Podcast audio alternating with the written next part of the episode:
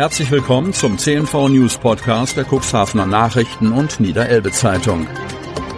In einer täglichen Zusammenfassung erhalten Sie von Montag bis Samstag die wichtigsten Nachrichten in einem kompakten Format von sechs bis acht Minuten Länge. Am Mikrofon Dieter Büge. Zunächst folgt ein kurzer Werbebeitrag in eigener Sache. Unternehmen haben die Möglichkeit, ihre Produkte oder Dienstleistungen in unserem täglichen News-Podcast per Werbespot bereits ab 349 Euro mit einer Laufzeit von sechs Tagen zu präsentieren. Mehr Infos zu unserem Werbespot unter cnv-mediakompass.de slash podcast. Montag, 20. März 2023. Regungslos auf den Gleisen. Tödlicher Zugunfall am Bahnhof, Strecke zwischen Cuxhaven und Hamburg, gesperrt. Von Jürgen Lange. Hechthausen.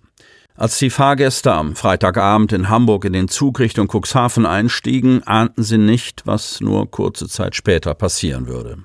Die Bahn, in der sie saßen, überfuhr in Hechthausen einen Mann, der im Gleisbett lag. Für den 62-Jährigen kam jede Hilfe zu spät. Am Freitag gegen 20.34 Uhr fuhr der Personenzug der Verkehrsgesellschaft Staat Unterelbe aus Fahrtrichtung Hamburg kommt in den Bahnhof Hechthausen ein. Bei der Einfahrt bemerkte der Lokführer nach Angaben der Polizei eine regungslose Person, die auf Höhe des Bahnhofsgebäudes auf den Gleisen lag.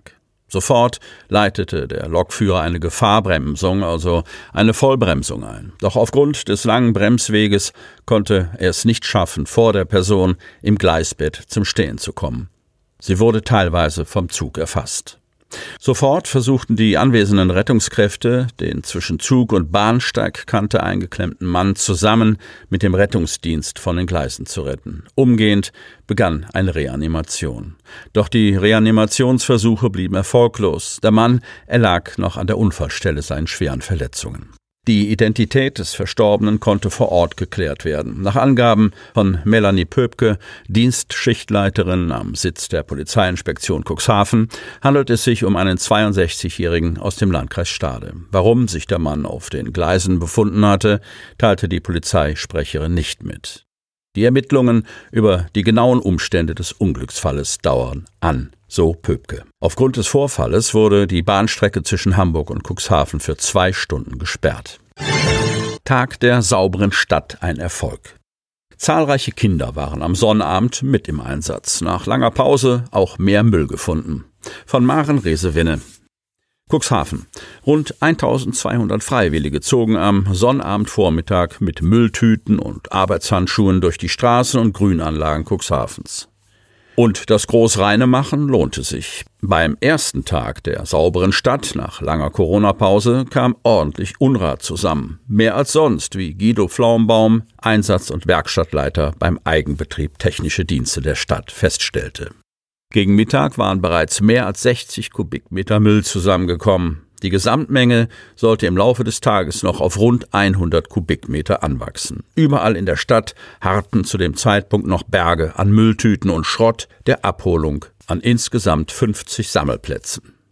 Hinzu kamen noch mindestens 40 Kubikmeter Schrott, der zum Teil über die Metallverwertung entsorgt werden kann. Alte Kühlschränke, Mikrowellengeräte und ganze Couchgarnituren zählten zu den größten Fundstücken des Tages. Rund um die Kleingartenanlagen hatte sich besonders viel angesammelt. Die Aktionen rund um den Tag der sauberen Stadt in Cuxhaven sind damit noch nicht ganz beendet.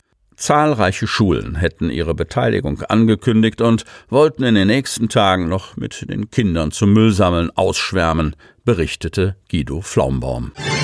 Krippe aus der Taufe gehoben. In Steinau finden sich für den Kindergarten Ilienwort Odisheim ganz pragmatisch geeignete Räume von Wiebke Kramp. Kreis Cuxhaven. Krippenplätze sind in Städten und Gemeinden auch im Kreis Cuxhaven Mangelware. In der Samtgemeinde Landhadeln hat man eine Übergangslösung gefunden und eine Krippengruppe mit 15 Plätzen eröffnet.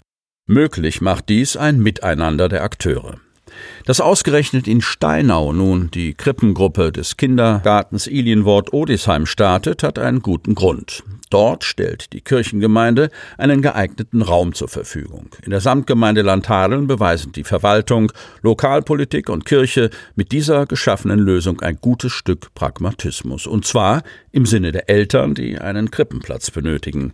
Denn die Nachfrage ist offensichtlich groß, der Bedarf akut. Beschlossene Sache ist, dass in Ilienwort eine Krippe an die Kita angedockt wird. Doch es dauert noch, bis es mit dem Neubau soweit ist. Die Bauleitplanungen müssen erst noch auf den Weg gebracht werden. Solange sollte nicht gewartet werden. Ein Provisorium musste her.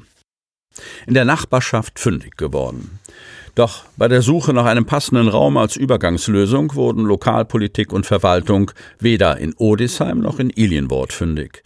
Hilfe erfolgte aus der Nachbarschaft. Die Kirchengemeinde in Steinau zeigte sich bereit, ihr erst vor sechs Jahren modernisiertes Gemeindehaus in der Ortsmitte zur Verfügung zu stellen.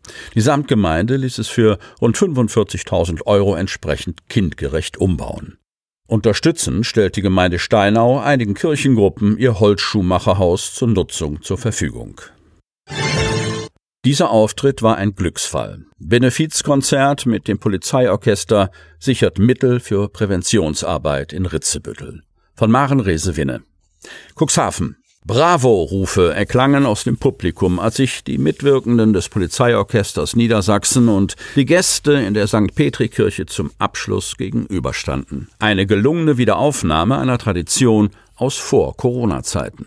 Wie zuletzt vor der Pandemie hatten sich der Lions Club Alte Liebe und das Präventionsteam der Polizeiinspektion Cuxhaven zusammengetan, um dieses Benefizkonzert zu veranstalten. Rund 300 Gäste füllten die Reihen der St. Petrikirche. So hatte Lions Präsident Gerhard Schröder allen Grund zum Strahlen bei seiner Begrüßung.